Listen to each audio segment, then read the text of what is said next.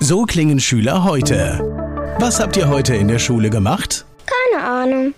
Und so klingt der Speedlearner. Was habt ihr heute in der Schule gemacht? Heute haben wir sehr viel über Afrika gelernt. Soll ich bei den ägyptischen Pharaonen anfangen und bei den Zulu-Kriegen aufhören? Oder interessiert es dich in Wirklichkeit gar nicht? Speedlearning.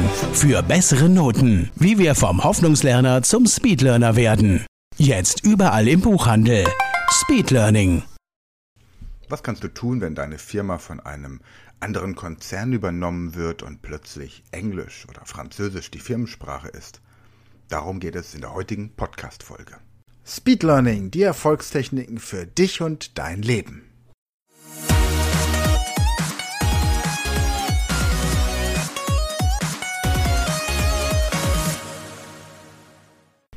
Hallo ihr Speedlearner da draußen, herzlich willkommen zur heutigen Podcast-Folge und ich habe gleich mal eine Frage an euch. Welche Sprache wird in eurem Unternehmen gesprochen? Bei den meisten ist es wahrscheinlich Deutsch und möglicherweise auch noch Englisch nebenbei. Beim Spotlight Verlag zum Beispiel wird Englisch, Französisch, Spanisch und Italienisch gleichwertig gesprochen. Bei vielen anderen Unternehmen gibt es mehrere Sprachen und immer mehr Firmen wechseln von Deutsch auf Englisch oder eine andere Unternehmenssprache. Englisch ist meistens mit dabei, oft begleitet von Unternehmenssprachen wie zum Beispiel Koreanisch oder Französisch oder eben Spanisch, was auch immer sonst auf dem Markt ist. Wenn man sich mal die Liste anguckt der Firmen, die in Deutschland angesiedelt sind, aber in ausländischem Besitz sind, stellt man fest, dass der Löwenanteil US-amerikanische Firmen sind, die in Deutschland hier ihre Geschäfte gemacht haben. Aber Frankreich und Großbritannien sind ganz schön am Aufholen und vor allem auch China.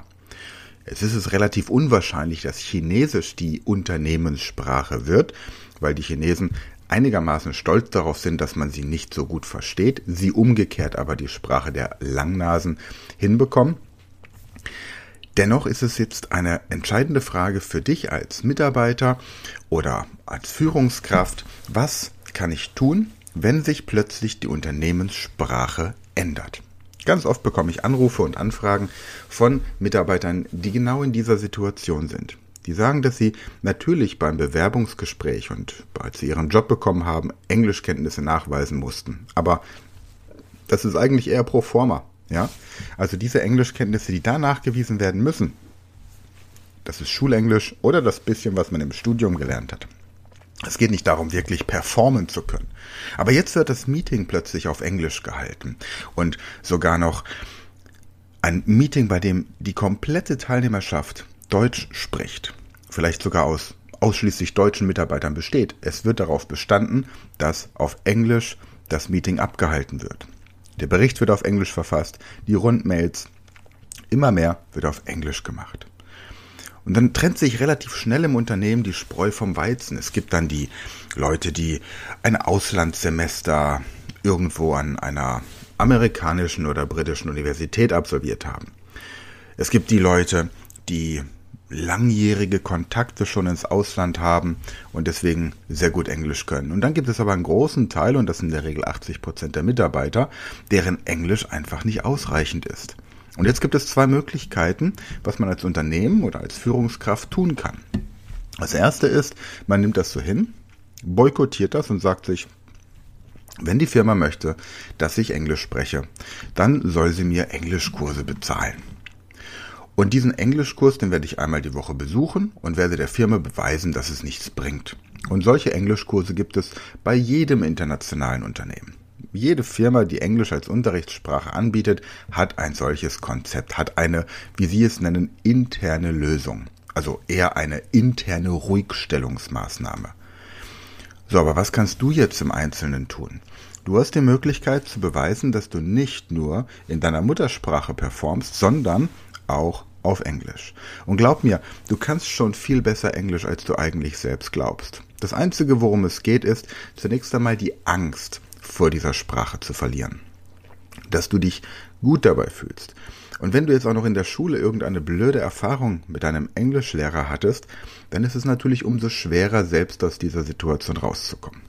Aber das ist genau das Thema, das bei meinem Mentoring immer wieder drankommt.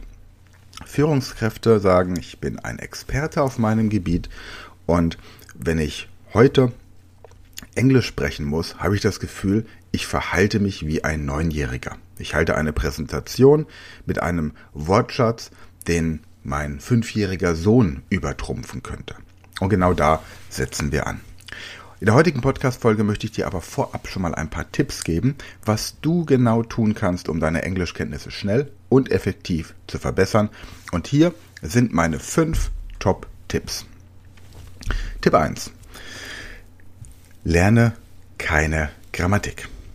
Grammatikregeln benutzen Muttersprachler beim Anwenden der Sprache überhaupt nicht. Wenn ich dich frage, wie bildet man den Konditional 2 im Deutschen? Oder welche Wortart ist das Wort manchmal? Oder welcher Fall folgt nach bitten? Dann kannst du mir diese Frage, wenn du kein Deutschlehrer bist oder sonst irgendwie Germanistik studiert hast, vermutlich nicht beantworten. Warum glaubst du also, dass ein Muttersprachler des Englischen diese Grammatikregeln auf dem Schirm hat? Er wendet die englische Sprache genauso an wie du die deutsche. Du sagst Dinge wie das macht Sinn anstatt das ergibt Sinn. Mach mal das Fenster zu anstatt schließe das Fenster. Morgen besuche ich meine Partner in Lissabon, anstatt morgen werde ich meine Partner in Lissabon besuchen. Du verwendest die deutsche Grammatik, die Grammatik deiner Muttersprache nicht korrekt. Also erwarte bitte nicht von einem Muttersprachler des Englischen, dass er oder sie die Grammatik ihrer Muttersprache korrekt anwenden. Und bitte löse dich von diesem Leistungsanspruch, die Grammatik korrekt anwenden zu wollen. Das ist Punkt 1. Punkt 2. Nimm viel Kontakt zu Menschen auf, die dich siezen. Also Menschen, die dich auch im Englischen nicht gleich mit deinem Vornamen ansprechen und duzen, sondern Menschen, die eine höfliche Ansprache haben, dich mit Mr. oder Mrs. zunächst mal ansprechen und bei denen du merkst, dass da eine gewisse höfliche Distanz besteht. Diese Menschen sprechen nämlich ein vornehmeres oder sagen wir mal eleganteres, smarteres Englisch. Das haben wir im Deutschen genauso. Wenn dich Menschen gleich duzen, dann kommt man leicht in so ein informelles Deutsch, in so eine, eine relativ manchmal auch flapsige und viel zu flapsige, in den sozialen Netzwerken ist das mittlerweile furchtbar, Umgangsform. Menschen schreiben dich auf sozialen Netzwerken über den Messenger-Dienst an und konfrontieren dich mit Aussagen, die sie im persönlichen Gespräch sich so nie trauen würden, noch nicht mal per E-Mail würden sie eine Geschäfts-E-Mail in dieser Art verfassen. Aber bei den sozialen Netzwerken geht's gleich zur Sache. Wenn dich jemand allerdings sieht, ist der respektvolle Abstand und auch die Gedanken, die man sich vorher über das macht, was man sagen möchte, viel umfangreicher. Die Menschen überlegen sich also, wie man etwas adäquat formuliert. Punkt 3. Trainiere deine Präsentation, dein Meeting, dein Telefonat so oft du kannst. Zunächst auf Deutsch und dann schau, wie weit du kommst. Nimm dir einfach nur fünf Minuten, in denen du dir deine Präsentation auf Englisch vorstellst. Sagen wir mal, du möchtest ein Produkt präsentieren. Nehmen wir in dem Fall mal was nehmen wir denn mal? Ein Mobiltelefon, weil ich gerade hier mein Mobiltelefon liegen habe. Und jetzt stellst du dir vor, wie du dieses Produkt bei einer Messe, bei einer Präsentation, auf einem Kongress vorstellst. Und sprich laut, sprich selbst laut mit dir auf Englisch oder egal welche Sprache du eben als Unternehmenssprache hast. Sei dir darüber im Klaren, dass 80 Prozent der Konversation in deinem Unternehmen sich jeden Tag wiederholen. Du betrittst das Unternehmen, die Büros, du begrüßt deine Kollegen, du checkst deine E-Mails. Es geht zu 80 Prozent um dieselben Inhalte. Also schau, dass du jeden Tag fünf Minuten in deiner Zielsprache sprichst. Nur fünf Minuten. Solange bis du die erste Stunde des Tages meistern kannst. Und dann bau das langsam auf. Und wenn du das tust, dann hast du relativ schnell die acht Stunden oder zwölf Stunden oder 16 Stunden, die du arbeitest am Tag, abgearbeitet. Der vierte Tipp, mach dir klar, dass du kein schlechterer Mensch, keine, keine minderwertigere Führungskraft, keine schwächere Position hast. Du bist kein, du bist keine, kein Mensch zweiter Klasse, bloß weil du diese Sprache jetzt nicht so gut kannst.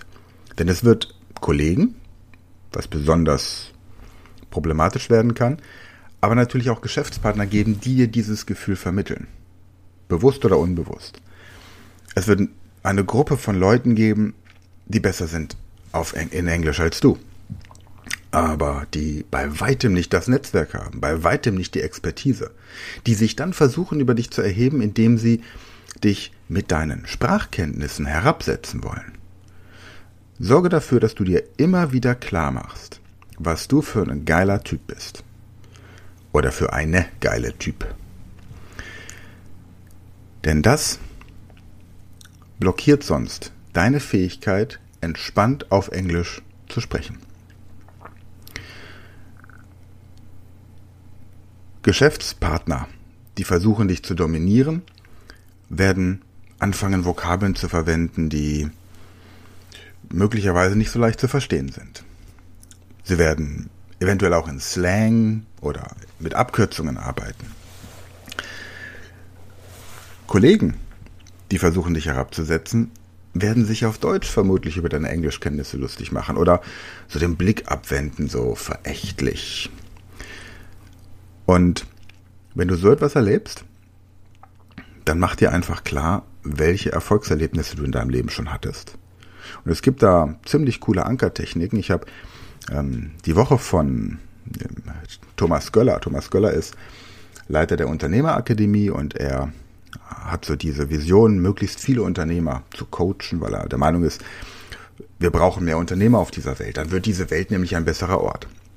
Und Thomas hat mir eine Ankertechnik gezeigt, die ziemlich beeindruckend war. Du denkst an eine Situation, gehen wir sie einfach mal kurz durch. Thomas Göller. Göller Mentoring. Ganz einfach zu finden, lohnt sich auf jeden Fall, mit ihm mal zu reden. Richtig guter Mann. Hat auch einen eigenen Podcast. Ich werde das hier verlinken in der Podcast-Beschreibung. Dann kannst du da mal reinhören. Also, folgende Übung. Denke an eine Situation, in der du so richtig niedergeschlagen bist oder niedergeschlagen warst. Irgendwas ist richtig schief gelaufen.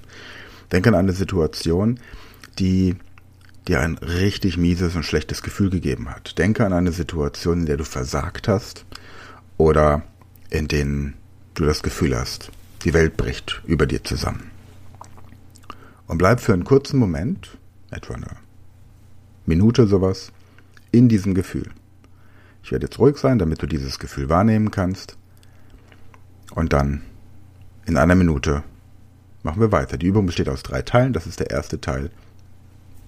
Mach jetzt diese Übung.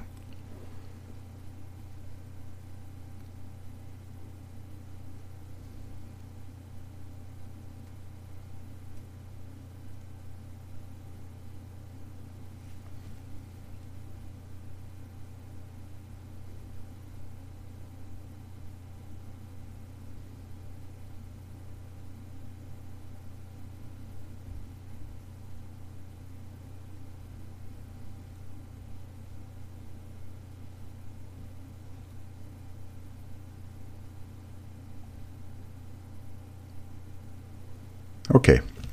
Jetzt überleg mal auf einer Skala von 1 bis 10, bei der 1 total mies und 10 total super bedeutet, wie du dich im Moment gerade fühlst. Und vermutlich gibst du so irgendwas unterhalb von 5 oder 4. Okay, prima.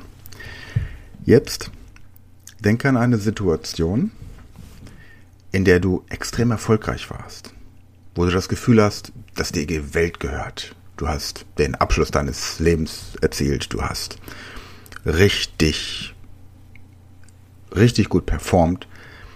Du warst einfach großartig. Du bist über dich hinausgewachsen. Und jetzt, wenn du gleich an diese Situation denkst, nimm den Fingernagel deines Zeigefingers und drücke ihn in deine Daumenfingerkuppe rein. Und zwar so fest, dass es unangenehm wird, während du daran denkst. Das ist jetzt ein Anker, das ist eine Technik aus dem NLP. Man verankert jetzt diesen unangenehmen Reiz, diesen Schmerzreiz mit diesem positiven Gefühl. Also, geh jetzt in dieses Hochgefühl und drücke dabei mit einem Fingernagel deines Zeigefingers so fest du kannst in deinen Daumen rein. Auch wieder so ungefähr eine Minute etwa.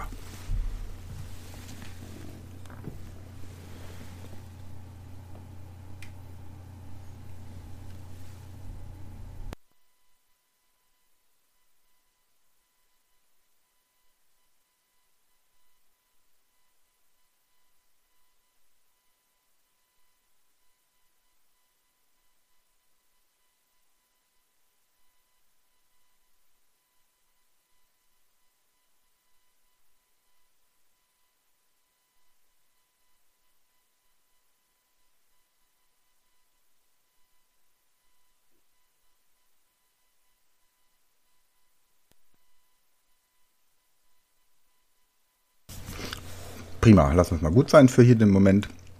Und jetzt sag mir so in Gedanken auf einer Skala von 1 bis 10. 1 bedeutet total mies, 10 bedeutet mir geht's super. Wo bist du jetzt auf dieser Skala? Die meisten werden jetzt wahrscheinlich so ein bisschen höher als 6 oder 7 sein, wenn die Übung richtig funktioniert hat. So, und jetzt der dritte Teil.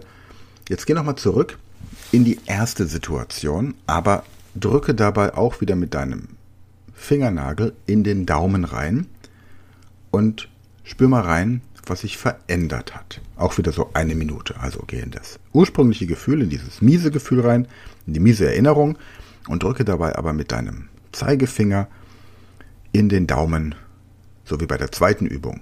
Und dann schau mal, was passiert.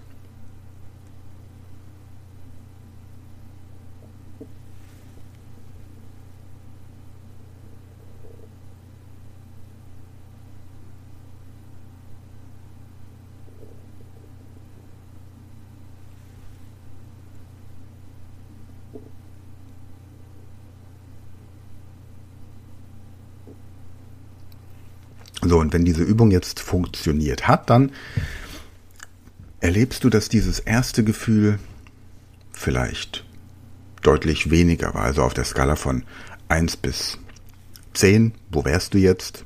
Vermutlich höher als beim ersten Mal. Vielleicht tatsächlich bei 5, 6 oder auch wieder ein bisschen höher. Und was passiert hier? Viele sagen auch, sie kommen überhaupt nicht mehr in dieses Gefühl rein. Ja, das ist etwas, was man in, im Coaching, im Mentoring, in vielen Trainings anwendet, solche Ankertechniken. Und die funktionieren ziemlich gut. Und was du jetzt machen kannst, ist, wenn dich jemand irgendwie negativ angeht, ich möchte nicht sagen mobbt, aber wenn er versucht, sich über dich zu erheben, dann mach genau diese Übung. Wichtig ist nur, dass du so einmal am Tag dir die Zeit nimmst, diese Übung mit dem positiven Gefühl, mit dem starken, kraftvollen, unschlagbaren Gefühl und diesem Druck des Zeigefingers in den Daumen zu verankern. Und dann wirst du feststellen, dass du unglaubliche Situationen, die dich in der Vergangenheit aus der Bahn geworfen haben, plötzlich wieder meistern kannst. Okay. Der fünfte Tipp, den ich dir geben möchte, ist, um deine Sprachkenntnisse zu verbessern, lerne nicht in einer Gruppe. Warum? Also wenn du so ein bisschen Englisch lernen möchtest, dein Englisch verbessern möchtest, auf einem entspannten, lockeren Niveau, dann, ja, dann mach das. Dann melde dich zum Beispiel hier zu unserem English Breakfast an oder zu unserem English Pub, Online Pub. Das kannst du machen. Aber wenn du es wirklich wissen musst, wenn du wirklich, wenn du, wenn du wirklich performen musst, wenn du dich entwickeln musst, wenn du vielleicht auch nicht einfach nur Vokabeln brauchst, sondern auch ein bisschen mehr Selbstvertrauen, Strategie, wie führe ich ein Verkaufsgespräch auf Englisch oder welcher Sprache auch immer, Wie mache ich die Einwandbehandlung? Wie komme ich zum Abschluss? Was mache ich, wenn jemand plötzlich anfängt, hier die, die große Slang-Tüte aufzumachen? Was mache ich, wenn meine Kollegen sich über mich lustig machen? Da braucht's keine Gruppe. Da braucht's eine individuelle Betreuung. Da braucht's ein Mentoring, Speed-Mentoring. Einfach eine, eine Möglichkeit, jemand, der weiß, wie man nicht nur die Sprache lernt, sondern wie man im Business mit diesen Sprachkenntnissen entsprechend umgeht. Deswegen lerne oder verbessere dich nicht in der Gruppe, sondern geh in ein Einzeltraining. Hole dir ein Einzelmentoring und mach wirklich innerhalb von kurzer Zeit hier den großen Unterschied. Ja, das sind so die, die fünf Tipps, die ich dir gebe, mit auf den Weg gebe. Und wenn du den Eindruck hast, dass bei euch im Unternehmen demnächst ein Wechsel ansteht, das heißt eine Fusion, eine Firmenübernahme. Ich habe jetzt das vor kurzem mal mitbekommen mit Ford in, im Saarland.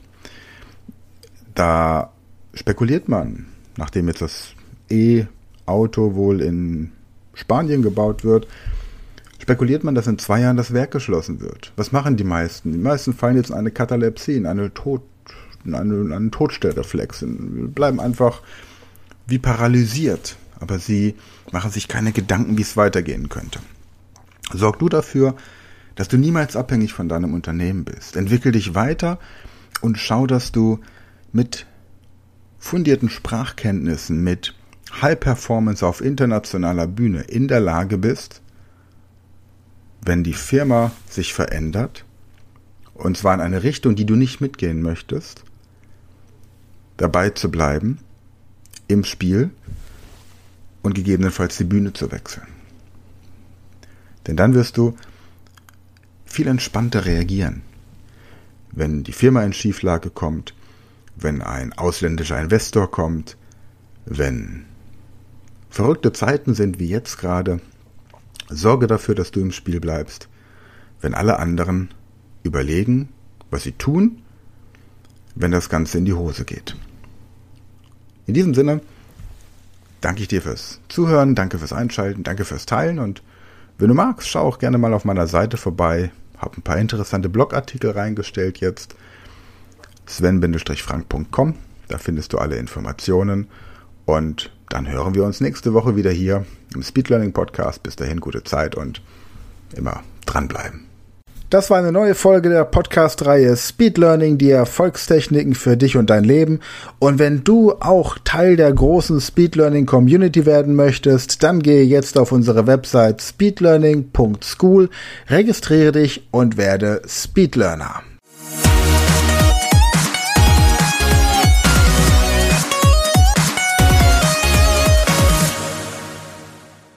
Das war eine neue Folge der Speed Learning Podcast Show. Hast du gemerkt, wie spannend und hilfreich die Tipps waren? Und möchtest du deine Lernprobleme in den Griff bekommen, um dein Wissen nachhaltig zu festigen? Dann melde dich jetzt für unser kostenloses einstündiges Training vom Nichtskönner zum Superhirn, der Weg zum Lernerfolg in sieben einfachen Schritten an. Klicke jetzt auf den Link in der Podcast-Beschreibung und sichere dir deinen Platz im kostenlosen Training.